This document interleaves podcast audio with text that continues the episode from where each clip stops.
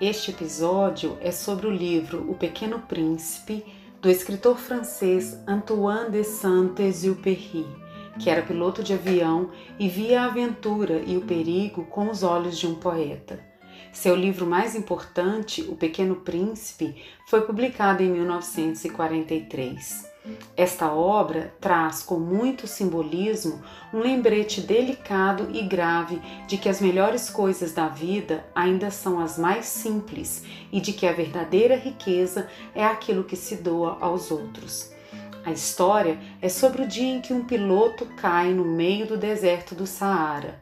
Este personagem adormece e, ao acordar, se depara com um pequeno príncipe que passa a lhe contar as suas aventuras. O príncipezinho estaria à procura de um carneiro para comer arbustos que estariam crescendo em excesso em sua terra, um asteroide conhecido por B612 que teria apenas uma rosa vermelha e três vulcões, sendo um deles inativo. Sou a professora Stefânia Oliveira Santana, idealizadora deste projeto, e vou ler a parte da história em que o pequeno príncipe se encontra com uma serpente. O príncipezinho, uma vez na terra, ficou, pois, muito surpreso de não ver ninguém. Já receara ter se enganado de planeta, quando um anel cor de lua remexeu na areia. Boa noite, disse o príncipezinho inteiramente ao acaso. Boa noite, disse a serpente. Em que planeta me encontro? perguntou o príncipezinho. Na Terra, na África, respondeu a serpente. Ah, e não há ninguém na terra? Aqui é o deserto. Não há ninguém nos desertos. A terra é grande, disse a serpente. O príncipezinho sentou-se numa pedra e ergueu os olhos para o céu. As estrelas são todas iluminadas. Não será para que cada um possa um dia encontrar a sua? Olha o meu planeta, está justamente em cima de nós.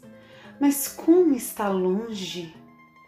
Teu planeta é belo, disse a serpente. Que vens fazer aqui? Tive dificuldades com uma flor, disse o príncipe. Ah! exclamou a serpente.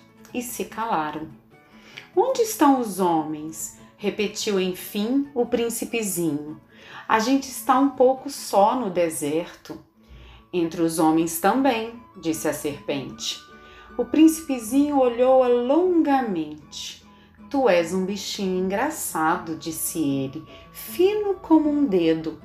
Mas sou mais poderosa do que o dedo de um rei, disse a serpente. O príncipezinho sorriu. Tu não és tão poderosa assim. Não tens sequer umas patas, não podes sequer viajar. Eu posso levar-te mais longe que um navio, disse a serpente. Ela enrolou-se na perninha do príncipe como um bracelete de ouro. Aquele que eu toco, eu devolvo à terra de onde veio, continuou a serpente. Mas tu és puro, tu vens de uma estrela. O príncipezinho não respondeu. Tenho pena de ti, tão fraco nessa terra de granito Posso ajudar-te um dia se tiveres muita saudade do teu planeta. Posso, ó. Oh, eu compreendi muito bem, disse o príncipezinho. Mas por que falas sempre por enigmas?